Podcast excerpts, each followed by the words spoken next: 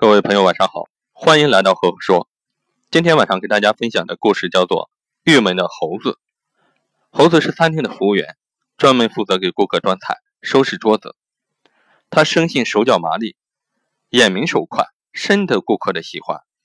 餐厅的经理啊，也非常喜欢他。后来，经理把猴子提升为客户经理。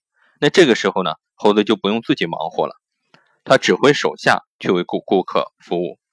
但是猴子总是。总是担心这个没做好，那个没做好，所以总是盯着这个，瞧着那个，不但自己觉得很辛苦，手下也觉得不愉快。猴子非常不高兴，说：“早知道还不如做个服务员的好。”各位听了这样一个故事，你会有一个什么样的感受呢？那如果把这个故事放到企业管理中，好比就是我们提拔一个业务能力非常强的人去做管理，这样的结果可能会是你多了一个没有用的将。少了一个能干的兵，人员的选聘啊，要综合评定，不能将员工的业绩作为提升的一个主要的方式。我们做企业管理，就是把合适的人放到合适的岗位上。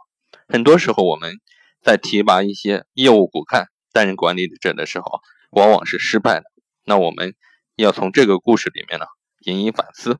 好了，这个故事就分享到这里。那今天晚上也是七夕呢。在这里祝各位七夕节日快乐！